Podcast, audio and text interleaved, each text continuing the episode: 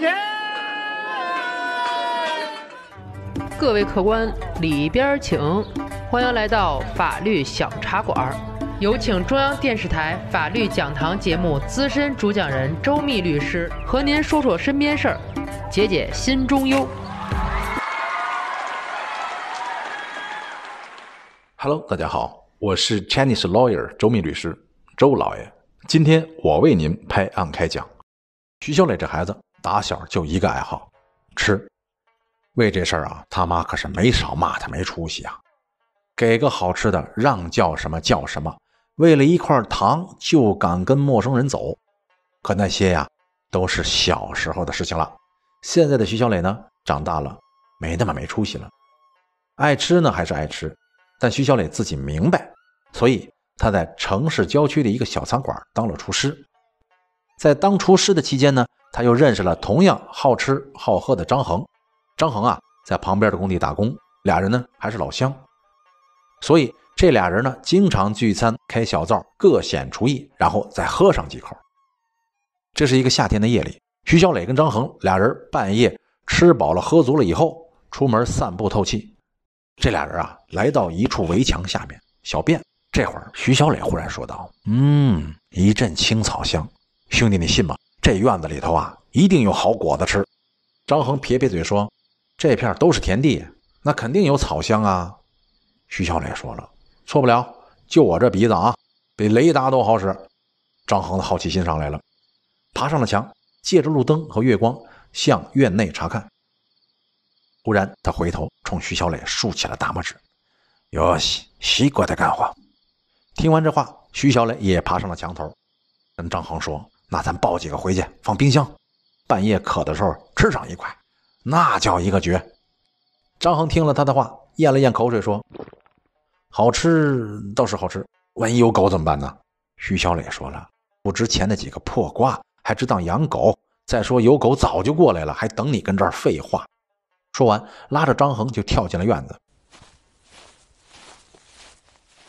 俩人进了院子之后呢，坐在地上就直接吃掉了一个西瓜。你别说啊，这西瓜是特别的好吃。吃完这个，俩人一人抱了一个，准备回去。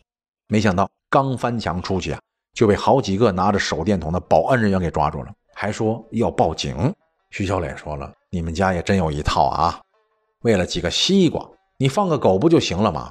他一叫我们就不下去了。你这还保安呢，还报警的，哪至于呀？太小气了吧！”可后来呀，徐小磊跟张恒还真的被扭送到派出所去了。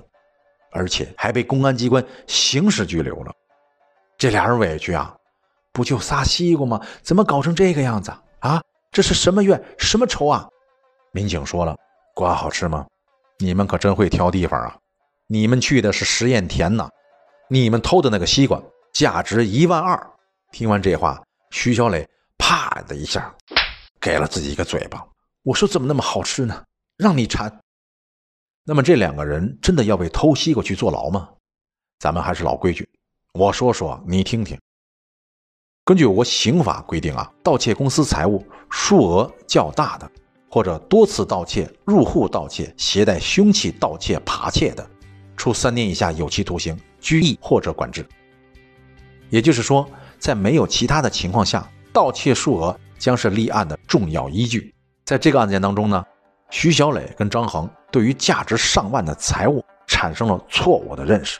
大白话说啊，他们想偷的是普通西瓜，而对于可能构成刑事犯罪的价值上万元的西瓜是没有主观故意的。而普通西瓜的价值显然不能够达到刑事立案的标准。根据主客观相统一的原则，最后检察院做出了不起诉的决定。这两位啊，也算是有惊无险，看守所里走了一圈出来了。好吃不是毛病，可是吃您要吃准喽，别想当然随便吃，吃错了没准就能吃出大问题来。好，本期结束，下期再见。喜欢法律小茶馆的听友，记得点击上方订阅，每周我们与您不见不散。如果您生活当中有什么烦心事儿、麻烦事儿，欢迎评论或私信留言，我在法律小茶馆等着您。